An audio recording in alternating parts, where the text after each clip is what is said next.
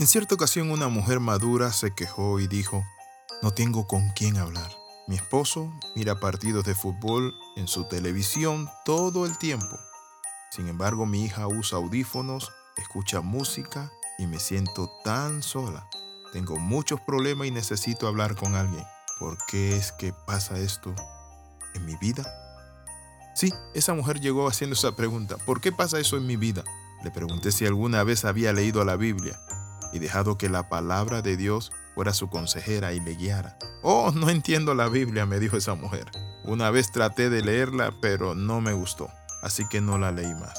Cuando las personas muchas veces buscan consejero y buscan un mensaje, una consejería, no hay mayor consejero que la palabra de Dios. La Biblia dice que debemos estar atentos a ella como una antorcha que alumbra en un lugar oscuro. En el Salmo 119, versículo 95 dice, tus leyes son mi tesoro, son el deleite de mi corazón.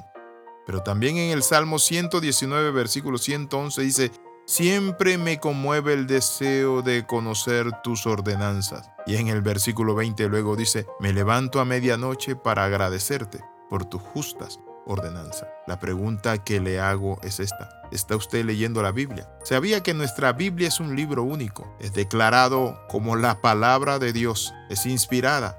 Son muchos autores y en diferentes lugares y de diferentes épocas, pero todos hablaron inspirado por el Espíritu Santo. En cierta ocasión alguien me dijo el papel lo aguanta todo.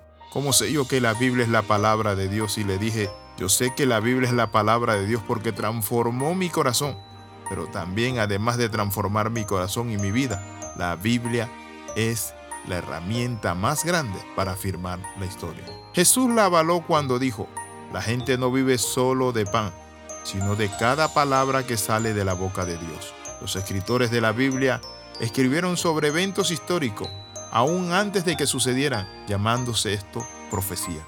Sus historias nos hablan de personas reales que lucharon como luchamos nosotros y sufrieron al igual que nosotros. ¿Por qué no leer la Biblia, la palabra de Dios, el libro?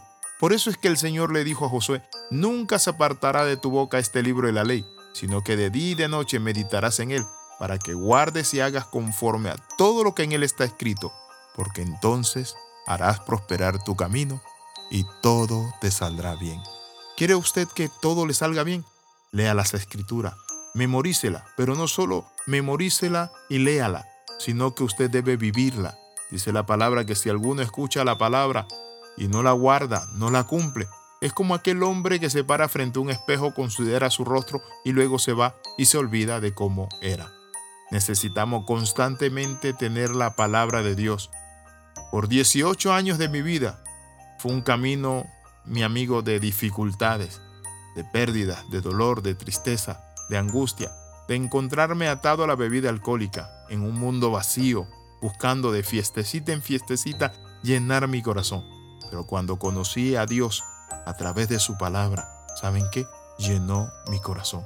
Hoy entiendo las palabras del salmista en el Salmo 119, versículo 17, que dice, Yo solía desviarme hasta que me disciplinaste, pero ahora sigo de cerca tu palabra.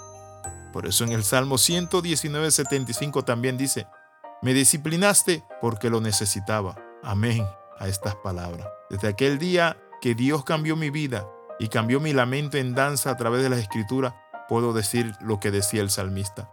Si tus enseñanzas no me hubieran sostenido con alegría, ya habría muerto en mi sufrimiento. Mi deleite en la ley de Dios ha sido lo que me ha sustentado en tiempo de aflicción. Eso decía el salmista. ¿Lo puedes decir tú?